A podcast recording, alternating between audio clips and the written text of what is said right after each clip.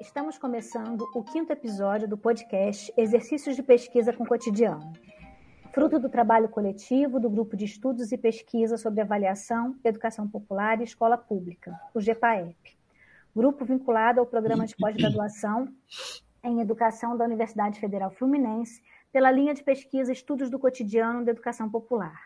É coordenado pela professora Maria Tereza Esteban e Fabiana Ecar, egressa desse programa.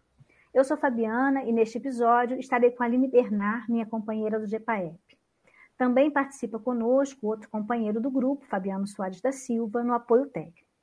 Esse episódio está vinculado à série O que Sabe Quem Erra. Esse título tomamos emprestado de um livro publicado há 20 anos e que, desde então, vem nos servindo de referência para pensarmos a avaliação das aprendizagens. Essa primeira série de avaliação foi organizada em cinco episódios. Em cada um deles, recebemos uma pessoa convidada para conversar comigo e com a Aline. É, hoje, Fabiana, é, com a gente aqui a professora Nilda Alves, a querida professora.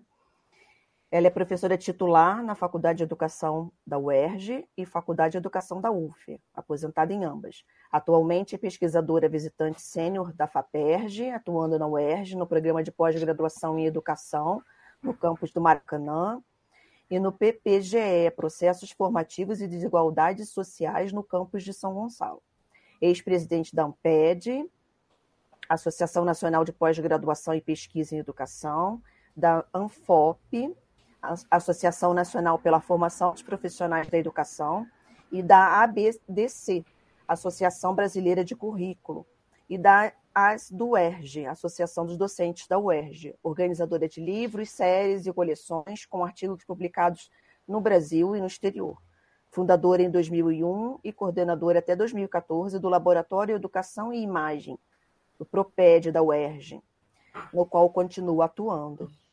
Trabalha em pesquisa com os cotidianos, articulando currículos, redes educativas. Bem, seja bem-vinda, professora. Obrigada. Muito obrigada professora Nilda. Mais uma vez, assim como a Aline também, queremos agradecer, né? É uma alegria grande para o GEPAEP é, a sua presença aqui com a gente. Iniciando já a conversa, é, esse ano o livro Que Sabe Quem Erra, ele está completando 20 anos. É, como a senhora vê hoje a discussão feita por Tereza sobre o erro e a formação das professoras? É, em primeiro lugar, eu acho que é importante dizer que esse, esse livro, né, é, foi escrito né, é, num processo é, e dentro de um programa que hoje está completando 50 anos de existência, que é o programa de pós-graduação em educação da Universidade Federal Fluminense. Né? É, esse, ele, ele é fruto é, de um pensamento pessoal, né, que Teresa desenvolveu e que eu vou, vou conversar um pouco sobre isso, mas eu tenho a impressão que é importante a gente chamar a atenção de como era aquele momento que se vivia nesse programa, né, de, de uma grande potência, de uma, uma abertura para a criação, né, que as pessoas querem, gostam muito de chamar politicamente de democracia, não é? É, e que devemos fazê-lo, mas efetivamente era um momento em que o, o programa é, era muito vivo, né? e a, a, a chegada forte é, de professoras e professores vindos da escola básica, né, que naquele momento tinha outro nome, mas enfim, do que hoje a gente chama de escola básica, foi para essa movimentação alguma coisa de muito potente. Eu acho importante lembrar isso, né? especialmente porque nós estamos exatamente comemorando agora, né, em novembro, os 50 anos do programa. Né? E nesse sentido, né, nesse, nesse é, na parte do que eu digo do pensamento pessoal de Teresa Esteban, é, esse livro traz é, uma professora, né, dessas que vem da sua prática nessa escola básica, né, e que vai é, não só trazendo tudo aquilo que ela tem né, como bagagem importante desse, desses cotidianos escolares, como ela vai é, incorporando e buscando questionar tudo aquilo que está sendo é, trabalhado naquele programa. Né? Então, nesse livro, ela vai, ela vai descrevendo, ela vai nos mostrando o sentido e os sentimentos, né?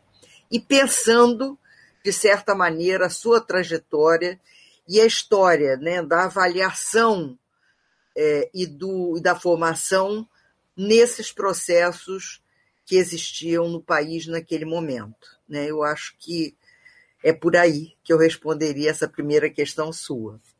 É, professora, recentemente a senhora esteve na, na banca de promoção a titular né, da Tereza Esteban, é, nossa coordenadora do GEPAEP, e disse que o ainda não, né, do ainda não saber, foi definidor nesse belo percurso que ela vem construindo.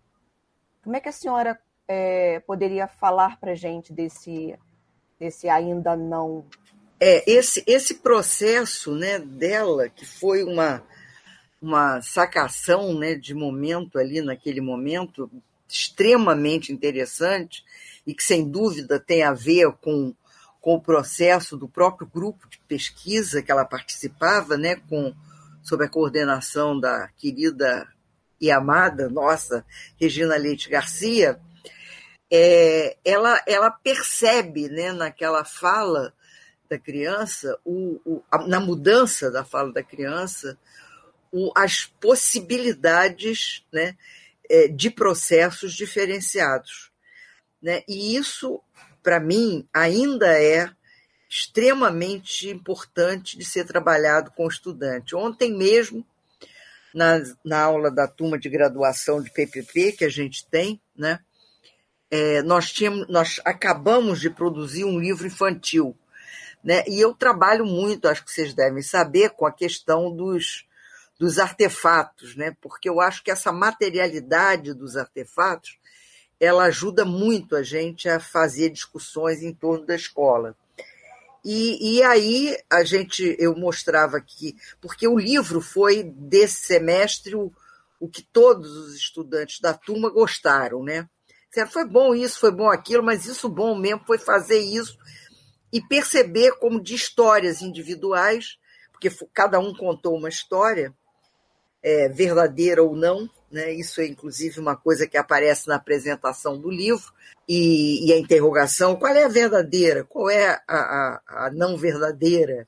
Né? E, e, e, nesse momento né, que a gente. É, como é que esse processo, a gente na formação, tendo, vai perceber que é muito bom tê-lo, né, na, junto com as turmas, quer dizer, trazendo as turmas para isso. E, e, nesse sentido, eu lembrei o ainda não, né? E, e, e, o ainda, e, e eu não sei simplesmente, sem o ainda, né? Falei com eles isso. Nós fizemos uma referência a isso, quer dizer, são 20 anos de uso disso que eu faço, né? Com eles, fazendo referência, obviamente, da origem disso, mas na tese eu fiz referência também que recém. Gente, eu juro que eu não tive tempo de procurar, mas eu ainda vou achar outra vez. Eu tive lendo um texto no qual se fazia referência que isso, o ainda não, está no Kant. E eu quero buscar, porque eu quero entregar a vocês, porque eu acho que vale um trabalho é, em torno de como é que a, a, o, o chamado bom senso Quer dizer, a vivência nos cotidianos nos faz chegar a, a, a coisas, e isso não é o único exemplo que eu podia dar, né, que estão, certo, nos pensadores, né, e que não é necessário a gente conhecer para chegar. Porque os pensadores chegam a isso pensando a práticas que eles conhecem. Né? Não se cria pensamento sem práticas. Então, é como é que a prática mesmo, pensando sobre ela mesma, né, ela consegue também chegar a uma formulação que é uma formulação é, filosófica importante como essa que está no livro. Tá? Fica essa minha promessa, mas eu vou ter que ter tempo para isso. Só em janeiro é que eu vou ter, tá bom? Tá ótimo, a gente vai esperar, professora. É. Bom, o livro, voltando então ao livro, né, ele se pauta numa crítica à avaliação escolar, que é parte de uma compreensão da prática pedagógica como processo unidirecional e linear, e que deve atuar para a heterogeneidade, a diferença e o imprevisível sejam enquadrados no padrão hegemônico. Né? Como é que essas questões se colocam na escola hoje? É, eu acho que, que ela se coloca com dois aspectos opostos né, e que devem ser e ao qual eu devo fazer referência agora para pensar isso que vocês estão me perguntando. O primeiro deles é, inquestionavelmente, do momento em que o, o, texto do livro foi escrito e o momento atual, não é? nós tivemos é, um, um, um desenvolvimento é, de forças sociais múltiplas, né? e eu, é isso que a gente chama de novos movimentos sociais, quer dizer, diferentes de partidos políticos e sindicatos, né? que surgem pelo século XVIII é, e XIX com o capitalismo, esses novos movimentos, que são é, é, é, sociedades tradicionais, né, como os indígenas, os povos originários, né, como eles chamam, é, e as mulheres, né, LGBT+, os negros, né, esses movimentos, eles perceberam, todos eles, a importância da escola. E eu acho que esse período de 20 anos fez com que se desse uma, uma aproximação entre esses dois movimentos. E a possibilidade de relações e articulações é, importantes e grandes, né? É, é, do tipo uma doutoranda do meu, do meu grupo ontem, uh, desculpe, ontem foi quarta, na terça, que é o dia do grupo de pesquisa, ela narrava uma experiência que ela teve na escola. Ela frequenta é, movimentos sociais com uma boa intensidade, conhece muito o movimento de mulheres, né? talvez trabalhe sobre isso, mas ela, ela é, encontrou com o pessoal. Vocês sabem que uma das coisas que nesse período da pandemia se desenvolveu muito foi o ficar em casa. Então, os bordados começaram a aparecer, borda... mulheres e homens bordadeiros, né? É, e foram para a rua, foram para a rua escrevendo o nome de todos os que morreram, escrevendo contra essa política é, de saúde que a gente teve no país nesse período, e é, ela se encontrou com um desses grupos, né? E o desses grupos se propôs ir para a escola fazer uma oficina né, de, de bordado. E eles chegaram com uma atividade para mobilizar o grupo, que era é, palavras. E pedia que, as, que os jovens, né, porque já era é, quinto, sexto ano, é, dissessem o que, que aquilo significava. Então, a palavra liberdade, a palavra saúde, a palavra. Bom, e entre essas palavras havia a palavra sonhos, que caiu para o menino que, quando perguntado o que, que são sonhos, ele disse aquilo que tem na padaria. E isso deu motivo para uma grande é, movimentação do grupo, né? E que no final, quando houve o, a apresentação dos bordados que tinham sido feitos por meninos e meninas, é, é, o grupo que deu as oficinas levou uma imensa bandeja de sonhos de padaria, exatamente porque marcou aquelas oficinas. Então, essa aproximação né, com os movimentos e a aproximação com as universidades, seja pela frequência de eh, docentes da escola básica em cursos de mestrado e doutorado, seja porque a escola chama muitos de nós para ir lá conversar com eles e trocar, né, é, fez com que esses movimentos é, fossem mais presentes num, num sentido muito forte e que teve uma importância muito grande nesse momento de pandemia, inquestionavelmente. Agora, ao lado disso, a gente teve, infelizmente, o golpe não foi um golpe militar, foi um golpe legislativo jurídico, não é? é que fez com que saísse a presidenta eleita, é, viesse para o lugar uma figura que permitiu né, a eleição é, de, de um presidente com um apoio né, grande da população, porque vinha com um discurso que estava sendo formulado naquele momento de anticorrupção, né? E que tem se mostrado de forma absolutamente contrária a isso no seu trabalho. Mas pior que isso foi a forma como eles encontraram, né? O meu pai chamaria esse governo, se ele tivesse vivo, obviamente, porque ele usava muito esse termo, de vendilhão da pátria. O problema é vender, é vender, é vender e pegar todo o dinheiro que for possível e botar no exterior. Isso está claro, né? isso está é, é, claríssimo nessa disputa agora dos precatórios, né?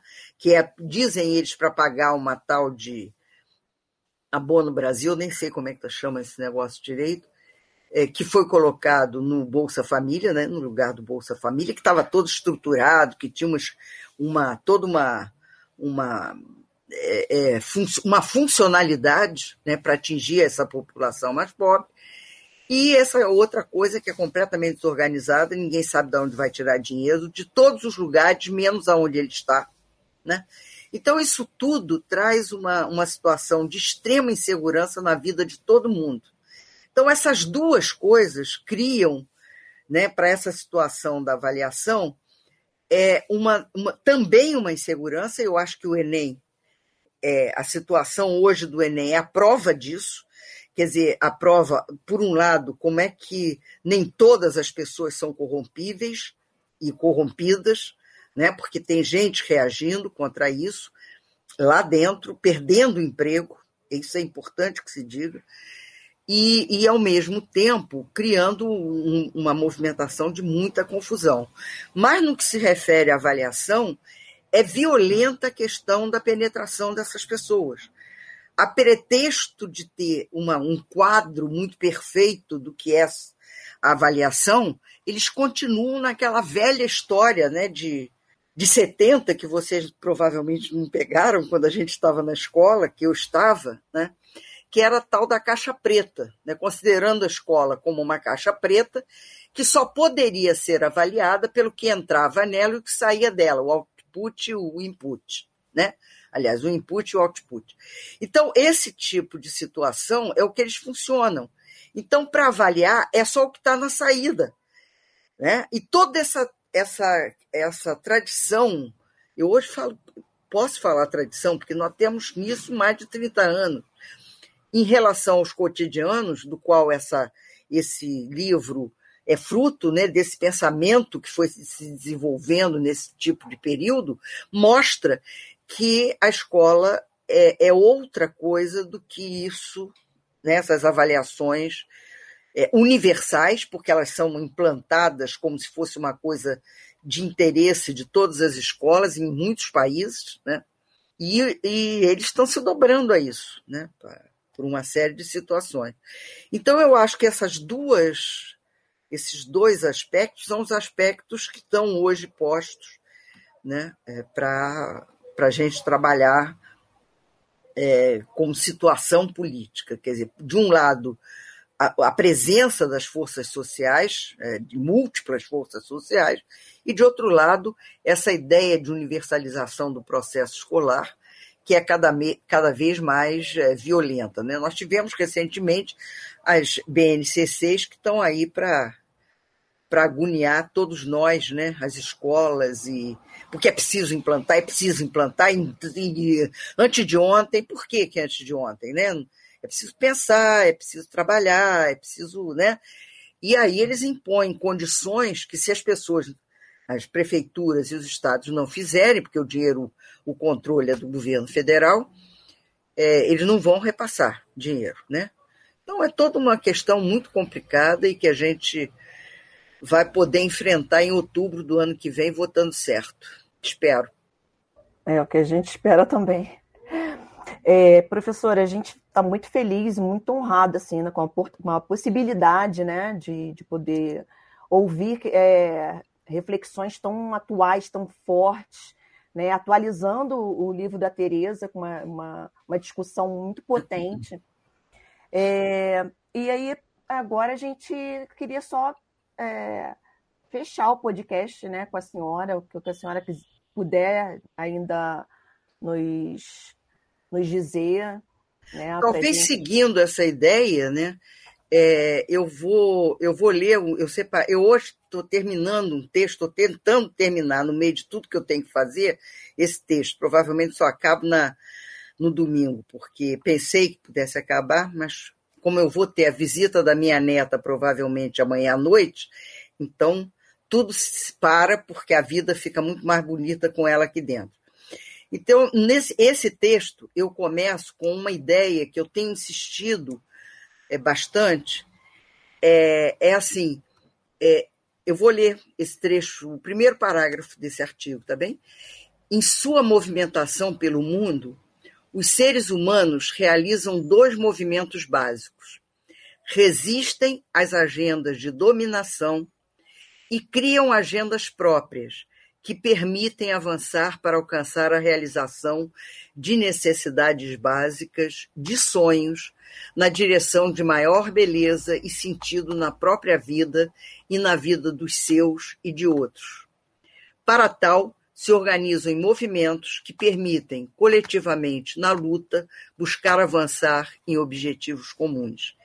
E é entre esses dois movimentos, resistência à agenda de dominação e a criação de agendas próprias, que a gente está caminhando e o tempo todo. Verdade, professora. Bom, é, muito obrigada por sua presença hoje aqui no nosso podcast, mas também por toda a sua luta que se faz presente nos nossos estudos. Né? Nós estamos muito agradecidas mesmo por esse encontro e convidamos aos que nos ouvem para continuarem nos acompanhando. Na próxima série, que terá por tema a professora pesquisadora continuaremos falando um pouco de, dessa história que a professora Nilda vem trazendo para a gente junto com o Que Sabe Quem Erra, né? que é a produção não somente desse livro, mas de um pensamento, de um grupo, é, que tem sido muito importante para os nossos estudos. Até lá.